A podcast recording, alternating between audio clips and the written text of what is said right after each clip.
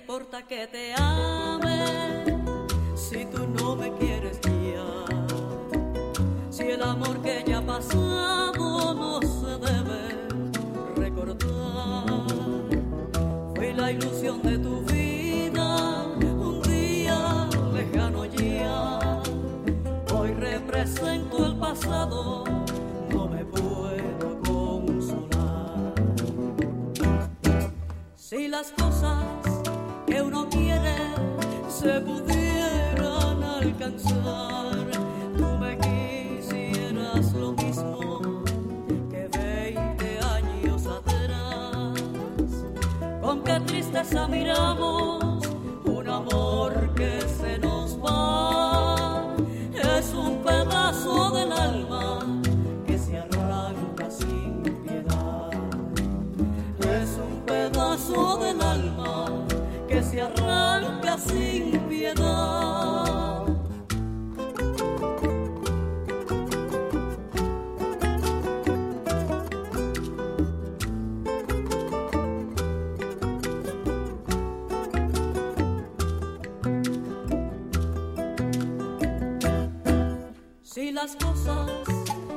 que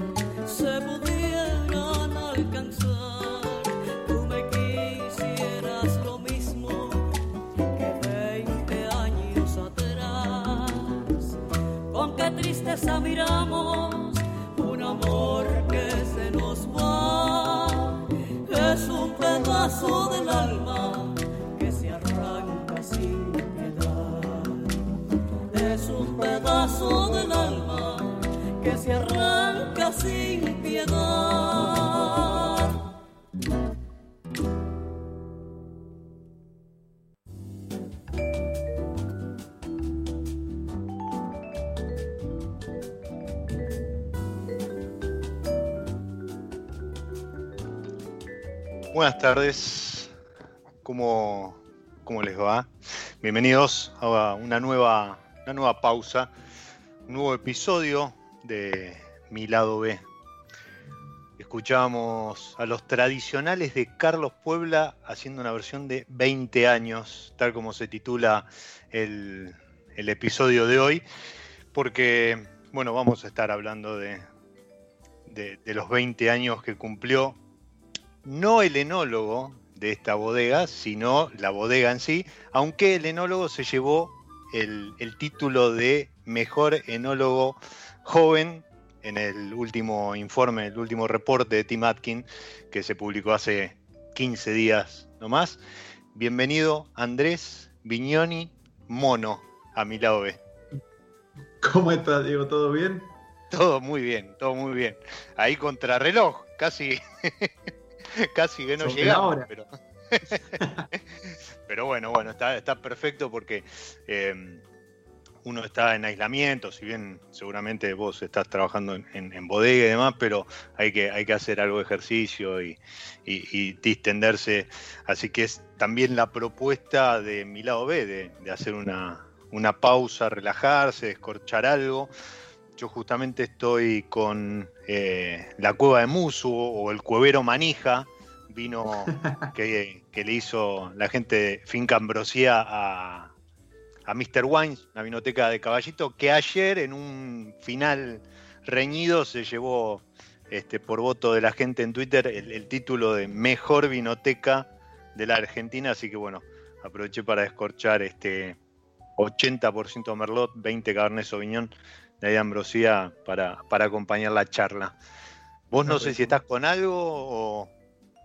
Yo estoy con agua por ahora. Bueno, muy bien, hidratándose después del ejercicio. ¿Cómo es eso de... Em, a ver, si bien el aislamiento este cortó un poco o, interrumpió lo, que venían desarrollando con, con Viña Cobos desde el año pasado, con que habían bueno, salido así como una gira por, Latinoamérica, este, estuvieron en Buenos Aires, en Mendoza, con, con festejos, masterclasses y, demás. San Pablo, Asunción, estuvimos haciendo una gira muy, muy linda, contando estos 20 años en primera persona, junto con Facu Impagliazo, el gerente de agronomía, y con Paul Hobbs, dueño y fundador de Viñacobos, súper conocido Paul. Así que buenísima, pero bueno, eh, nos agarró el, el COVID-19 y y nada, suspendido los viajes por ahora. Sí, y justo habían lanzado además eh, una, una, edición especial de, tres, de tres vinos, bueno, íconos de, la bodega en, su última salida al mercado. exactamente, exactamente. Principios de marzo. Aparte intervenido por, por artistas de, de Mendoza y demás, pero todo esto como parte de lo que yo veo, corregime si, si, si no es así, como una, no digo una lavada de cara, eh, sino como un giro en eh, el proyecto Viñacobos, ¿no? Sí, básicamente sentimos que es como, como pasar de nivel en un videojuego, una cosa así, seguir con, lo que veníamos haciendo y, y continuar, digamos, un espiral evolutivo Em, son, son capítulos, son etapas que, se van cumpliendo, que, se van cerrando y van dando paso a cosas nuevas. Pero hablo de etapas sobre todo porque no desacredita ni deja atrás lo, que ya pasó, sino que más bien redobla la apuesta, toma lo anterior como plataforma y vuelve a tomar otro sentido, digamos toma, toma impulso, ¿no? O sea, como que retrocede uno un par de casilleros para tomar envión y, y, como saltar a un, siguiente nivel. En, realidad ni siquiera lo vemos como un retroceso, sino es como un, como un camino que, se ha ido dando y hemos ido avanzando conforme a, que nuestros paladares, nuestras ideas, nuestra cabeza y, lo que vamos sintiendo también nos va diciendo y sobre todo sustentado en, dos o tres cosas fundamentales, que es que Viñacobo siempre se proyectó como una bodega eh, que quería pelear las ligas internacionales, nunca estuvo en, plan, digamos, ser la mejor bodega argentina, sino más bien ser una bodega de, clase mundial, que, pudiera estar compitiendo con los grandes autos franceses, con los grandes, las grandes bodegas de Napa, y en ese sentido hemos alimentado mucho nuestro conocimiento, nuestro estilo eh, de vinos, viajando, probando, experimentando, estudiando. Y eh, básicamente lo, que empezó a ocurrir a partir de 2017 es que dos generaciones se encuentran, ¿no? Eh, el estilo de Paul, que es un estilo que, que, va a marcar a Argentina desde su llegada ya por 1988, siempre cuento que llega en el año que yo nací, o sea que él ya empezó a asesorar en Argentina el año que yo nacía. Y todo lo que significó eso, ¿no? Su, gran impronta sobre el Malbec, el Chardonnay y el Cabernet Sauvignon. Y, esta vez un poco conjugada con una mirada mucho más joven, que, en este caso es la del equipo en general de Viña Cobos, ¿sí? porque quienes han visitado Viña Cobos sabrán que, que la media de edad ronda los 35 años. Y, el equipo agronómico tiene una media de 33, el equipo enológico una media de 31. Y, bueno, nuestra mirada acerca de los vinos eh, está influida, por supuesto, por, lo que Paul nos enseñó, pero también por lo que pensamos, creemos y nuestra formación anterior. Creo que, ha sido una generación dichosa de haber visto un, mundo conectado, un mundo en paz, ¿sí? Eh, un mundo con posibilidades de viajar y que hizo sus armas primero en otros países para después volver a Argentina y, dar su impronta. O sea que, nuestro paladar es, mucho más internacional si lo comparamos con los mismos profesionales que, comenzaron, por ejemplo, en los 60, en los 70, en los 80, que, tenían mucha menos posibilidad de viajar y mucho menos acceso a la información. Así que todo eso fue conformando esta, nueva realidad de, de Viña Cobos. Cuando vos decís que, este cambio o este pasar al siguiente nivel, bueno, entiendo que no, es algo que, se le ocurre a, que se te ocurre a vos o a Facu o a, Paul, sino que deben ser decisiones que se toman en conjunto, sopesando qué, factores. Mira, básicamente lo que va ocurriendo es que por supuesto todos los trabajos son de equipo y, esa evolución, esos cambios van pasando casi de modo imperceptible. No es que uno se propone y dice, ¿sabes qué? Los vinos los vamos a llevar por acá. Simplemente eh, son, disparadores, por ejemplo, nuestra experiencia en Cahors, en, Francia, eh, nos, permitió vislumbrar, por ejemplo, un concepto que nosotros no, teníamos muy en cuenta, que es el backbone en inglés, que es la estructura de los vinos pero es como la columna vertebral de los vinos, ¿no? Y, empezar a entender qué viñedos podían darle columna vertebral a los vinos, qué, viñedos podían sostener a los vinos en el tiempo, aportando un tipo de tanino, un tipo de acidez y, metiéndose muy profundo, digamos, en las características propias de cada viñedo, en sus potencialidades y, hasta dónde poder llegar, ¿no? Em, entonces, cada una de las experiencias que hemos ido viendo em, nos han ido, por supuesto, influyendo y eh, hay algo muy importante que es este factor generacional, que, mi generación es una generación que no le tiene miedo a la acidez, por ejemplo. Y, muy bueno eso. Influyó mucho también en eso, ¿no? Que salimos de, ese concepto tan cerrado de, de sucrosidad para entender que los taninos pueden ser cremosos, pueden ser sucrosos, puede estar esa sensación de dulzura y convivir perfectamente con la acidez. Es verdad, y mm, cuando, cuando hice el, el, WS el 3 el año pasado, eh, pasó algún, algún vino de acidez alta por la copa, y claro, cuando vos eh, eh, estirás el parámetro, la vara de, la acidez y, conoces vino con, acidez alta, decís, en Argentina no conocemos, o recién ahora estamos empezando a conocer la acidez. No, no, eh, no, no, el mercado, no sé si lo pedía o no, pero la realidad es que no se hacían vinos con acidez cuando es una pata fundamental en esto que vos decías, ¿no? En la estructura para vinos que están pensados para, para el aguardo, para, para perdurar en el tiempo. Entendemos que Viña Cobos eh, en, sus distintas líneas no son vinos, eh, a ver, cada uno los, puede tomar cuando quiera, eso, eso es, así, ¿no? Y, como quiera también. Pero entiendo que son vinos pensados para, para el largo plazo, ¿sí? Para que, para que el disfrute llegue con, eh, con una guarda, con, con el tiempo. Eh, y en ese sentido, obviamente, tienen que tener esta, este soporte, esta estructura, taninos, eh, acidez y demás, para que el vino de acá 5, 7, 10 años devuelva lo que ustedes tienen en la cabeza al momento de elaborarlo. Claro, sí, para, que el oyente entienda, básicamente la, vida de los vinos se divide en estructura, que son los taninos, que es esa sensación por ahí en la boca de tensión, que, raspa un poquito, pero que sienten la estructura en la boca, la acidez, que, la pueden percibir fácilmente o no, dependiendo del paladar. Y, bueno, después viene una parte que es el alcohol, por supuesto, que ayuda. Y, y realmente en Argentina, como tenemos un clima tan cálido, sobre todo en Mendoza y en el norte, y tenemos suelos que, realmente son básicos en el sentido de que tienen potasio y otros cationes que, atentan un poco contra la acidez. Son, dos factores que atentan contra la acidez. Em, hasta no hace mucho, realmente los vinos le, faltaba acidez. Y es esto que te digo de la importancia de, también una formación internacional, una perspectiva internacional en el vino.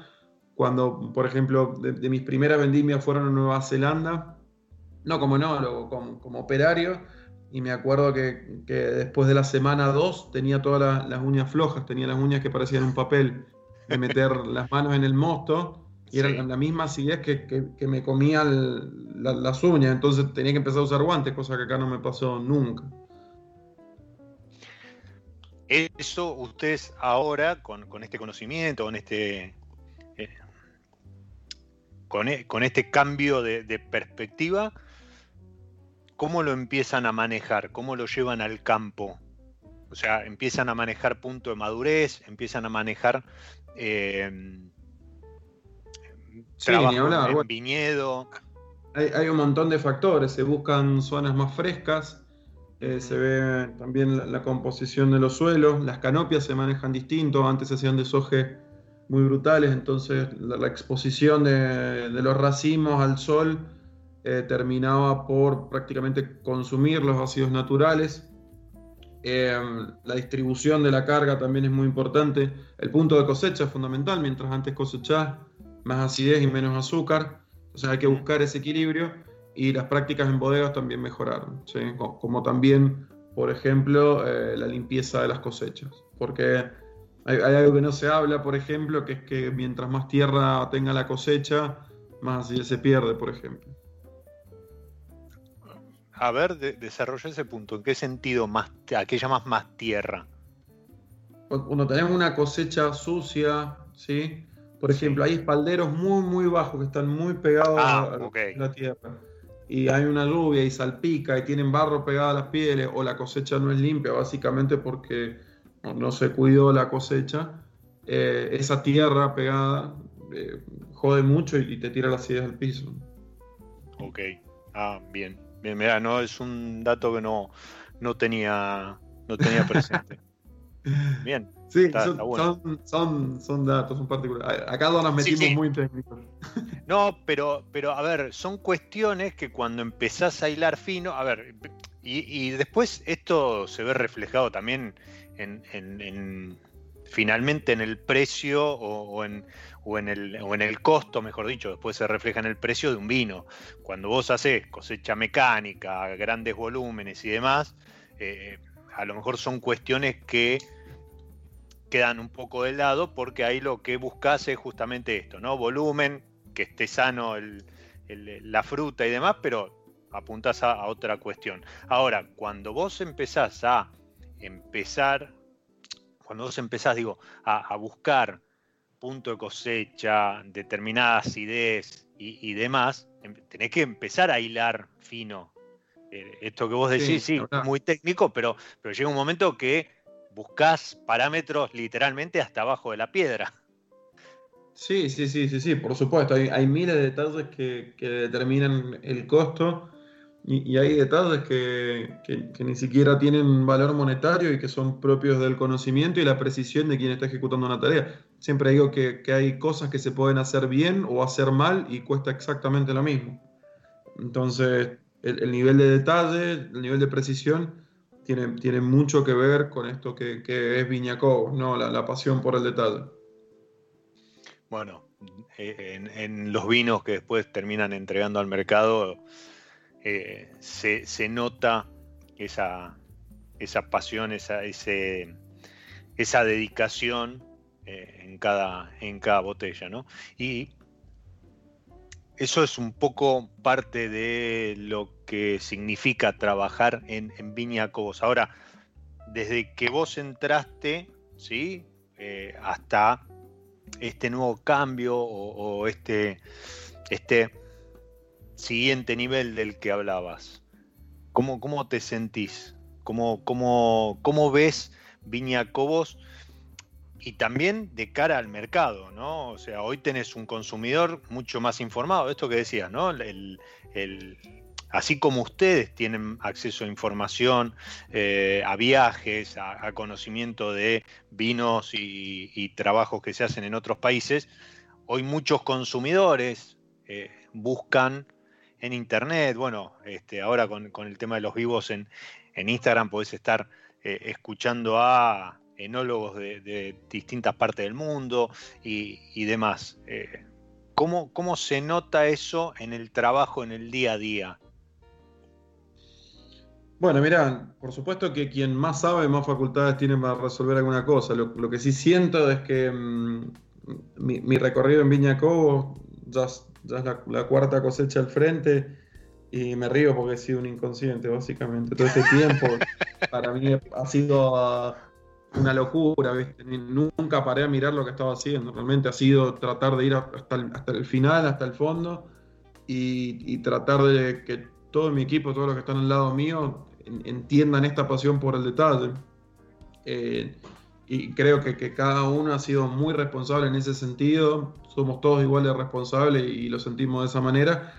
Eh, pero bueno, no, quiero dejar de darle mérito al equipazo que tenemos, que son todos unos jóvenes inconscientes que agarran la posta de, hacer los vinos más caros de Argentina y, vamos hasta el final. Así que eh, muy lindo en ese sentido. Y, creo que también hay un momento eh, precioso en la vitivinicultura mundial, especialmente argentina, donde podemos compartir muchos conocimientos, sobre todo con, los colegas que tienen una franja etaria similar a la mía. Los chicos que van de 30 a 40 tenemos una relación muy estrecha, mucho diálogo. Eh, con varios de ellos somos amigos casi íntimos, te diría, y así la tarea es más fácil, ¿viste? No te sentís tan solo, porque mm, eh, no, hay, que hacer ajeno de que siempre tenés una dificultad o siempre tenés una inquietud o hay algo que a un compañero tuyo o un colega tuyo le sale mejor que a vos. Y tener acceso o posibilidad de eso es invaluable. Seguro, y, los que te siguen a vos o, no sé, se me ocurre Julia en, en Sofeña o cualquiera de los chicos de productores amigos y, un montón de, otra gente que está haciendo muy lindas cosas en, cuanto al vino argentino. Podrá ver fotos de asados, cumpleaños y demás, donde se cruzan unos con otros. Y aparte algo que es de destacar, eh, están constantemente comentando y descorchando y compartiendo vinos de colegas y eh, celebrando a lo mejor que, che, qué lindo te salió este Malbec, uy, qué bien que está puesta la madera acá, o qué, buena la burbuja esta que hiciste en tal lado. Y, es esto que vos decías, ¿no? O sea, porque al fin y al cabo, no, tampoco es la, receta de, Coca-Cola, por, mencionar algo que, siempre sale como ejemplo, sino que este, muchos hasta comparten productores eh, o comparten equipo, porque viste, tuviste que salir a alquilar un, una máquina porque te quedaste corto, ah, o, se te rompió Este, una bomba, y, al fin de cuentas lo, que importa es que el que sale ganando es el, vino argentino y el consumidor.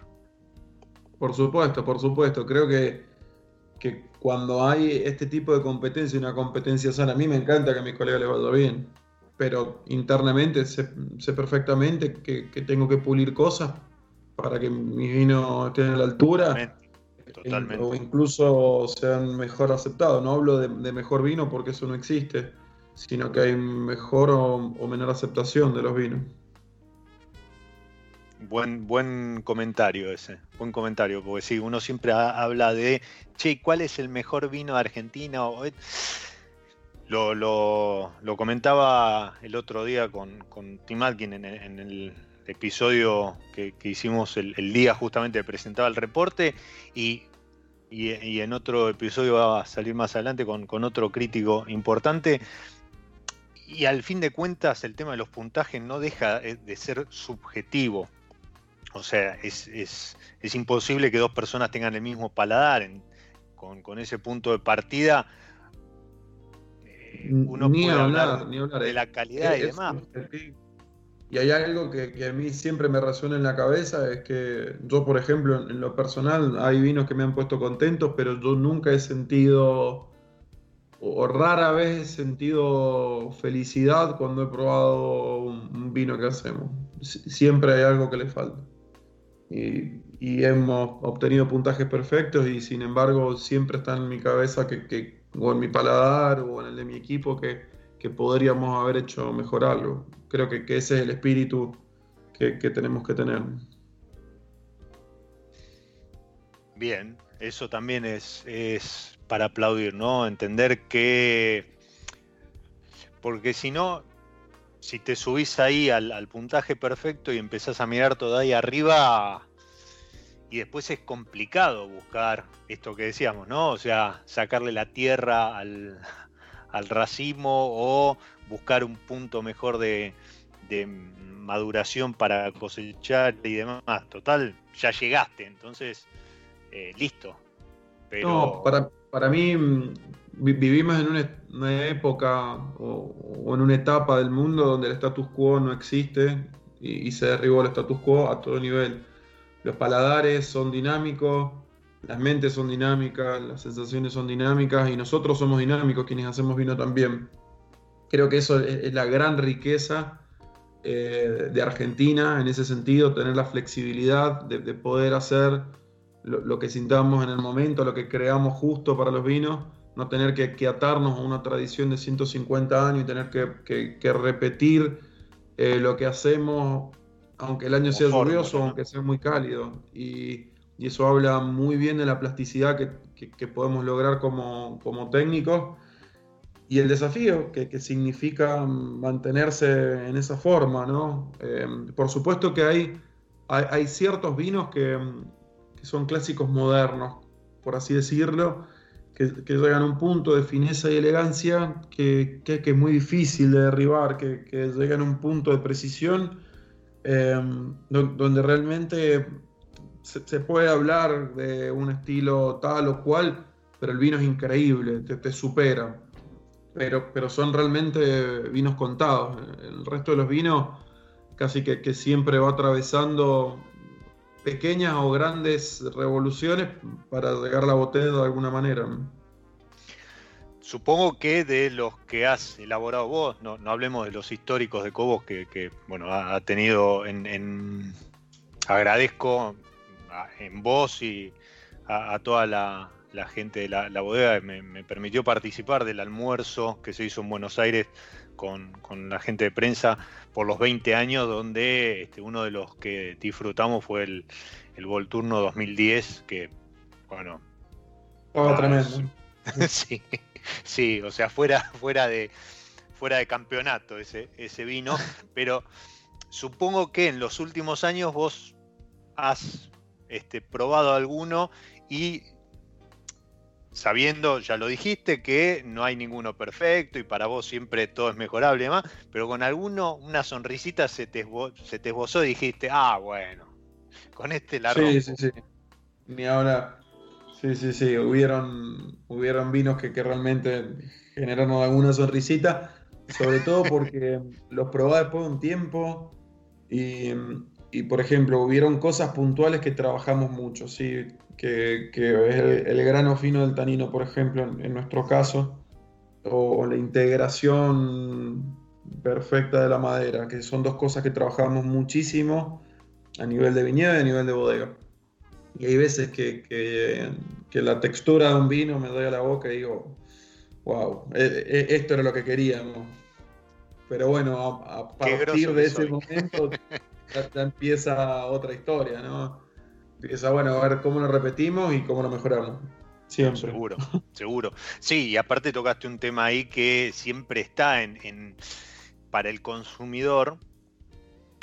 A lo mejor no tanto el tanino, no tanto la acidez, como decíamos hace un rato, pero siempre el tema de la madera es genera ahí una grieta, ¿no? Hay, hay una cuestión, porque venimos de una historia en donde, claro, se le tiraba toda la madera encima al vino, en algunos casos, eh, porque era lo que se estilaba, porque el mercado externo o interno te lo pedía y a veces incluso hasta para tapar alguna, alguna cosita. Hoy esa cuestión de la madera es como que está muy en, bajo la lupa. Mira, Diego, yo, creo que, mm, siempre hemos sido un poco rehenes del mercado por ser una, una región relativamente nueva de vinos de alta gama y hemos tenido que respetar o seguir tendencias para sobrevivir. Y creo que, hoy se entiende mucho mejor esto, da en perspectiva, habiendo pasado 25 o 20 años de, de presencia en los mercados principales del mundo. Y en esto quiero ser enfático, no hay, no hay ingrediente, no hay receta, no hay nada que indique que algo es malo o bueno en sí mismo. Creo que hemos crecido en este tiempo para entender que la madera bien utilizada es la base fundamental de un gran vino, o el, o el ingrediente fundamental de un gran vino, obviamente sacando la importancia del vino en sí mismo. Em, que, eso, eso es lo fundamental. Y, bueno, hemos oscilado entre los extremos, ¿no? De, poner 200% de madera nueva, que esto quiere decir que pusimos el vino en una barrica nueva, lo sacamos y lo pusimos en otra barrica nueva, o sea, pasamos por, dos barricas nuevas el vino. es, una locura. A, llegar a, tener declaraciones como que la madera arruina los vinos y no deja de expresar el terroir. Creo que que, hoy se ha llegado a un punto medio muy sano y quienes defendían a ultranza la madera aprendieron a, utilizarla de modo más consciente, eh, más equilibrado y, empezaron a exigir mejor calidad de madera, que eso es muy importante. Y quienes defenestraban absolutamente la madera, hoy en sus líneas altas, todos los vinos tienen presencia en mayor o menor medida de madera. Entonces, celebro mucho eso, creo que eso habla de un camino recorrido como industria y, es una evolución natural también de, todo, ¿no? No, importa lo que dije ayer, importa que, me ha dado cuenta que no era una verdad absoluta. No, seguro, haber aprendido eso y, como vos decías, corregir ahí donde haya que corregir para, de vuelta, ir a un mejor vino o mejor que aquel que en su momento creímos que era el, el mejor, entre comillas. Sí, sí, sí. Muy, muy lejos de echarle en cara algo a alguien. Cada uno. No, no, no seguro. Y aparte. está claro que, en el tema del vino, y no hablo de Argentina, sino a nivel mundial, porque eso está demostrado y, lo podemos ver con, con, solo mirar un poco hacia incluso el viejo mundo, eh, no hay nada escrito o al menos nada escrito sobre piedra, ¿no? Y, hay muchas regiones que se están reinventando, volviendo a orígenes y demás, y eso está buenísimo, porque eso significa que eh, lo, que se hizo en un pasado y a lo mejor se había descartado, tan mal no estaba y está bueno volver, volver a, los orígenes.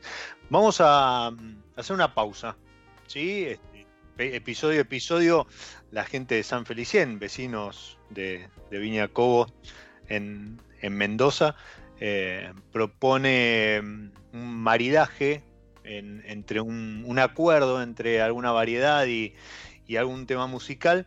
Y mm, para, este episodio yo elegí Cabernet Sauvignon, sobre el cual vamos a hablar ahora cuando, cuando volvamos de, la pausa con, Andrés. Y, creo que em, si bien el, Cabernet Sauvignon este, con, gran, gran cantidad de piracina, esa cosa de pimiento y demás. Eh, a mí en lo particular no es tanto el que me gusta, pero no deja de ser interesante eh, ese que tiene esos chili peppers en la copa. De, todo un poco, de todo un poco.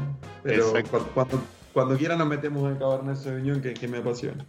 Ahí va.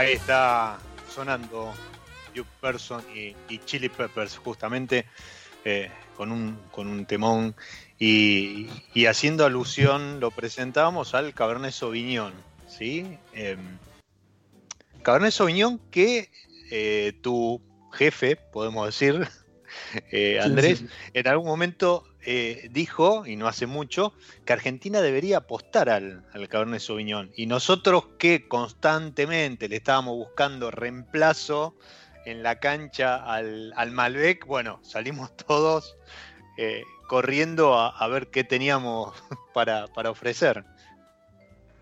Sí, bueno, mira, primero que nada tiene un fundamento que, que es que básicamente el terror argentino tiene, tiene gran potencial para el Cabernet Sauvignon. Después, bueno, hay otros factores que, pueden ir de la mano o no, que puede ser que a la gente le guste o no, y que sea rentable o no, que, esa es otra historia. Creo que, la primera gran barrera que, tiene el Cabernet Sauvignon hoy es la rentabilidad, porque los rendimientos son bajos, los racimos son chiquitos en el Cabernet Sauvignon.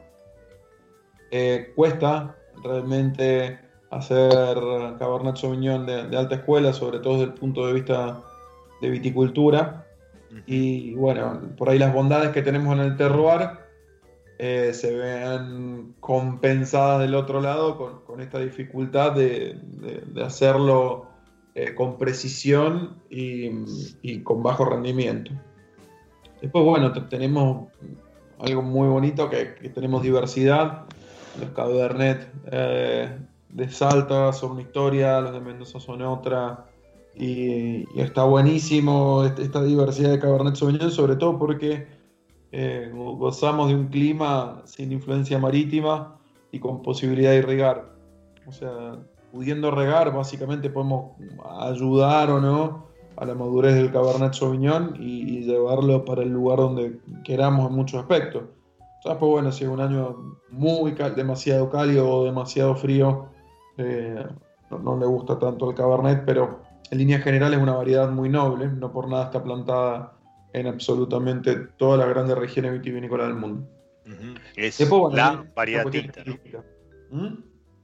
Es la variedad tinta. Sí, sí, sí. Creo que, que el Cabernet Sauvignon y el Pinot Noir son Claro, eh, dos caras de la moneda de, las variedades distintas que, reinan en, el mundo.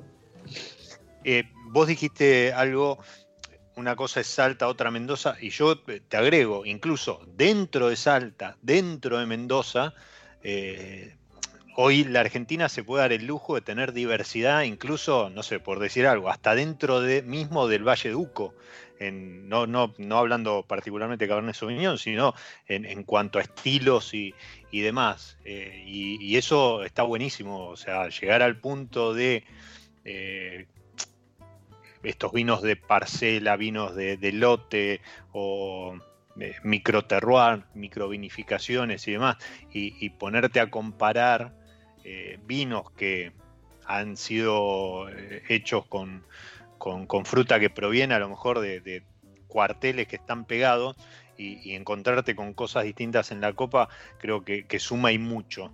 Eh, eh, eso habla un poco del conocimiento que estamos teniendo hoy en día de, lo que tenemos plantado y de, cómo trabajarlo. Bueno, creo que, esa reflexión deja, mm, digamos, dos paradigmas, ¿no? es que a, pesar de que tenemos una gran diversidad y lo estamos disfrutando, yo hablé de Salta y de Mendoza como generalidades, pero si haces zoom, encontrás una infinidad de estilos y, está mucho más claro en el Malbec, ¿no? que, ya se habla muchísimo más de, eh, de Malbec de Altamira, de Malbec de las compuertas, de Pedriel, de Gualtadorí, de Árboles, etc. Está como mucho más claro. Eh, lo que pasa con el Malbec pasa con el resto de las variedades. Pero bueno, el, paradigma que nos deja es, hasta hace 20 años no lo hablábamos y hoy sí. ¿Cuánto nos queda por descubrir? ¿no? Todavía hay, mucho trabajo, hay, mucho, mucho por hacer y muchas cosas por pulir.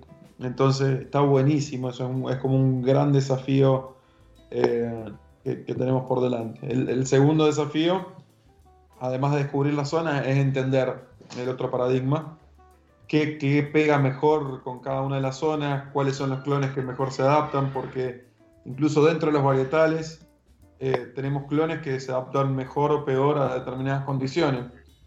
Y en eso, bueno, queda un camino muy extenso todavía. Pero bueno, hace a la riqueza del futuro. Y, por ejemplo, para mí, que soy un joven profesional, eh, es sumamente atractivo pensar que, voy a tener trabajo por 35, 40 años y todavía no vamos a llegar al final de la lata.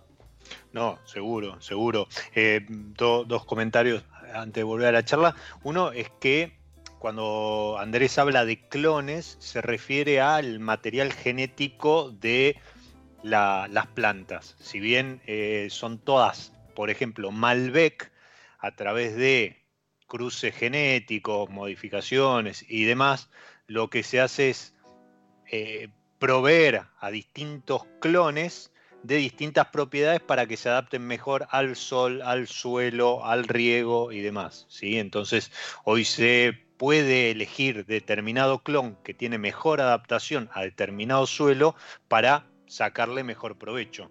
¿sí? Eh, tiempo, años atrás, a lo mejor se contaba con un único clon y había lugares donde funcionaba y en otros no y nos teníamos que quedar con eso.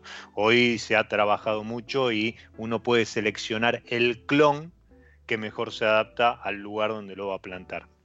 Sí, muchas veces ni son clones, son, son, selecciones masales. O también. Esto para la tienda, ves una viña que es muy linda, que te gusta la fruta que da y te gustan los vinos que da, sacas estaca de esa viña y no necesariamente es un clon puro, sino que es una colección de eh, clonal que a veces, o sea, tenemos incluso en Mendoza esa riqueza que tenemos muchas colecciones prefiloxéricas, ¿no? De hace 150 años, 170 años, y, que se fueron propagando y, bueno, se adaptaron al ambiente y, bueno, nada, conocen mejor la historia de Mendoza que nosotros mismos. Totalmente. Claro, bueno, esa es la otra. Una puede ser adaptación por cruce genético y demás, y la otra es la adaptación natural que hace una planta de, como decías recién, que tiene 100, 80 años eh, eh, plantada en un mismo lugar y que lamentablemente no le quedó otra que sacar el mejor provecho del lugar porque si no, no hubiese durado lo que duró. Y, eso también está, está buenísimo porque hoy lo podemos disfrutar. Y mm, otra cosa que mencionabas, hace un rato decías que el Cabernet Sauvignon y el otro, en el otro extremo, la otra cara de la moneda de las tintas, era el Pinot Noir. Y, ustedes están trabajando con algo, ¿no? De Pinot Noir. Sí, sí, sí, estamos trabajando con un Pinot Noir que, sale en la línea Bramare Valle de Uco Pinot Noir, que es un, blend de, dos viñedos, uno que está en Chacalles y otro que está en Gualtazarí, que son dos expresiones bien distintas, pero que a nuestro entender grafican muy bien cómo el Pinot Noir se adaptó al Valle de Uco. Chacalle es bueno, una zona un poco más cálida, que tiene una composición de suelo totalmente distinta, con, con, mucha parte de origen coluvial, otra parte de origen aluvional. Entonces hay mucha piedra filosa, partida de gran tamaño, etcétera, que da taninos más robustos, una expresión mucho más horizontal de vino un especial marcado, mientras que Darí con altura, con suelos, te diría, franco-arenosos, con, presencia de, piedras, pero más del lecho de río, con, algo de calcario, eh, da una expresión mucho más floral, eh, elegante y ácida. Entonces, bueno, hacemos ese Pinot Noir y de 2019 empezamos a trabajar en Río Negro con un Pinot Noir eh, de Patagonia que está a punto de salir al mercado. En ese, ese vino sí estoy, estoy muy contento porque es un proyecto nuevo, personalmente soy fanático del Pinot Noir y me gustó muchísimo lo, que salió. Por supuesto que eh, es la primera añada que está por salir, así que hay muchas cosas que mejorar, pero al menos esta primera añada nos da unos vinos espectaculares y sobre todo porque el viñedo es de una zona media típica, es del Valle Medio, no del Alto Valle de Río Negro. Un viñedito que está pegado al Río Negro, una condición de humedad muy, muy linda, que tiene mucha fineza y mucha personalidad a la vez. El, viñedo propio no, entiendo que, es un, productor. Un productor, sí, sí, sí. En Río Negro trabajamos con productor, sí. Bien, y bueno, supongo que todo un desafío, pero también mucha expectativa, ¿no? Por cómo, cómo se va a comportar ese Pinot Noir, así que bueno, lo estaremos, lo estaremos esperando. ¿En qué línea va a salir? En Bramaria Appellation. Ok, o sea que va a estar el, Appellation Valle Duco y, el Appellation, Patagonia. Bien, bueno, estar atentos a, a, eso porque si es como el de Valle Duco y si encima Andrés dice que conociéndolo un poco, que hay cosas para mejorar, bueno, prepárense porque seguramente va a estar para, para comprar y guardar. No, sí, sí, estoy, estoy muy contento porque mm, estilísticamente se acerca a, los vinos que, personalmente disfruto mucho. Sí, vinos que, tienen elegancia, pero que tienen frescura, tienen vivacidad y, sobre todo em, tienen mucho largo de boca. Así que eh, un, vino muy interesante y muy interesante compararlos lado a lado para, entender qué da Mendoza, cuál es el potencial de Mendoza y cuál es el potencial del sur. Ese, ese, juego está, está buenísimo y es un, juego que, cualquiera esté escuchando y, lo puede hacer sin, necesidad de, dejar la, la, billetera cuando tengan oportunidad de comprar, incluso hasta con Malbec, que, hay muchísima más diversidad, pero con, con, cepas como el Pinot Noir o como este, el Syrah o el Cabernet Sauvignon, y, decir, bueno, compro uno de Mendoza y, en la misma línea de precio, en la franja de precio, compro uno de Salta o, uno de Mendoza y uno de Patagonia y, los comparo y, ahí van a empezar a, entender un poco de lo, lo, que hablaba, lo que hablaba Andrés, pero aparte van a empezar a disfrutar lo que es el vino argentino en toda su, diversidad y su extensión. Además, Diego, hay algo que, es puntual y interesante, que es que los vinos tienen la misma concepción, digamos, porque mm.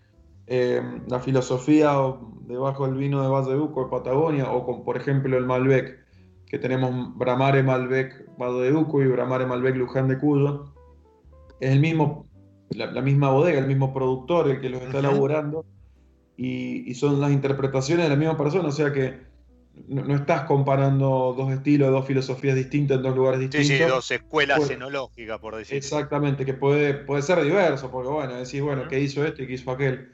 Sino que más bien están muy relacionados al sentido del lugar, al sense of place, como se, dice en inglés. Sí, sí, eso es terroa puro, o sea, ahí lo que tenés es expresión de, lugar, porque como sí, sí, si los trabajé de la misma manera, este, los coseché con, el mismo punto de, maduración y demás, la diferencia entonces tiene que venir de, la planta, no, no, no, de la bodega ni, de otro lugar. Andrés, eh, Tim te bajó el, el, sable, la espada sobre el hombro y te nombró mejor enólogo joven este, recién sacabas a relucir eso de que te quedaban como 35 o 40 años para seguir disfrutando de esto. Eh, en el último reporte, ¿cómo se vive eso? Mira, realmente fueron, fueron como dos, cosas que, marcaron este mes. Que, bueno, la primera, tuvimos recientemente 100 puntos en Cobo Malbec por, otro crítico, James Sacklin eso fue un movimiento interno, no, no solo mío, sino de la bodega particular. Es, algo extraordinario en el sentido de que no pasa comúnmente. Y, es un llamado de reflexión enorme. Es, realmente tratar de entender qué cosas hiciste bien para llegar a ese resultado y, y qué cosas quedan por mejorar. Así que fueron momentos de mucha introspección y, honestamente fue como, como la, sensación de la misión cumplida, fue un momento familiar íntimo y, especial. Después esto que, vino de Tim fue totalmente inesperado, quiero ser muy honesto. Eh, no, no tengo una relación de amistad con él, ni, mucho menos, ni, tengo cercanía. Eh, siempre he estado muy enfocado en, esto de hacer vino y acercarme en mucho a mis colegas, eh, mucho más que, a los críticos. Y realmente lo viví con, alegría porque habla del, trabajo de, equipo que hemos tenido. O sea, vos, vos imaginate que con 32 años, una cosa así es, casi impensado, y habla que, todo el equipo entendió qué es lo que queríamos hacer. Así que un momento lindo para compartir con ellos y un momento lindo para compartir en la intimidad de casa, pero bueno, qué sé, no, no me enfoco mucho en el reconocimiento, me enfoco en, en qué fue lo que trajo el reconocimiento. Y eso está, y eso está buenísimo porque eh, los que vemos de afuera el, laburo, bueno, no solo tuyo, sino de, los otros que han sido reconocidos en, este y en otros reportes, sabemos que, es bien merecido, así que eh, brindo, brindo por eso y, muchas felicidades. Andrés, se nos fue el episodio. Te quiero agradecer. Hola. Sí, se fue. Y, y nada, este, debo, debo una, visita a, la bodega y, una charla y un, brindis, otro brindis como el que tuvimos en, diciembre, este, copa en mano, así que eh, esperemos que dentro de poco todos podamos volver a disfrutar de lo que son las bodegas en Mendoza, en Salta y, del vino con amigos en cualquier lugar. Creo que, ha sido un gran llamado de atención este tema de la pandemia, de ponerse a pensar qué pude haber hecho que no hice porque no lo busqué, ¿no? Y, entre eso puede estar tu visita o, de tantos, así que cuando se solucione todo esto, los esperamos, no solamente vos, Diego, sino a, todo el que esté escuchando en Viñacobos, porque es realmente una alegría eh, ir a un lugar donde te sentís en casa donde se respira vino y donde todo gira o todo suena en clave de vino. Y eso es, es Viñacó, así que los, esperamos como la familia que somos para hacer un brindis y, hablar muchísimo más de estas cosas. Puede ser divertido, puede ser aburrido, depende de quién escuche, pero... Mira, este, he, pasado, he pasado cerca porque, bueno, hay un, un complejo industrial ahí que, que visito más seguido que bodegas, así que este, seguramente más divertido que eso va a ser y, además, bueno, de vuelta, si es copa en mano, seguro que es divertido, así que queda la, así que queda la, invitación este, para todos los que están escuchando abierta y bueno, mientras tanto que eso no llegue a cuidarse y a quedarse en casa. Andrés, nuevamente muchísimas gracias a vos, muchísimas gracias a la gente de la bodega muchas felicidades por estos 20 años y por, por los reconocimientos recibidos. Bueno, Diego, muchísimas gracias por el espacio y, y, siempre que quieran charlar un rato de vino, acá estamos. Que así sea. A ustedes los despido hasta el próximo episodio. Soy Diego Migliaro, este es mi lado B y les digo, disfruten. Chao.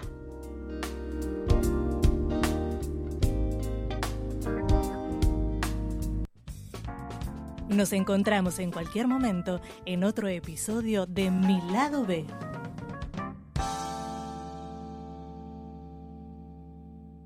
Radio Monk. El aire se crea.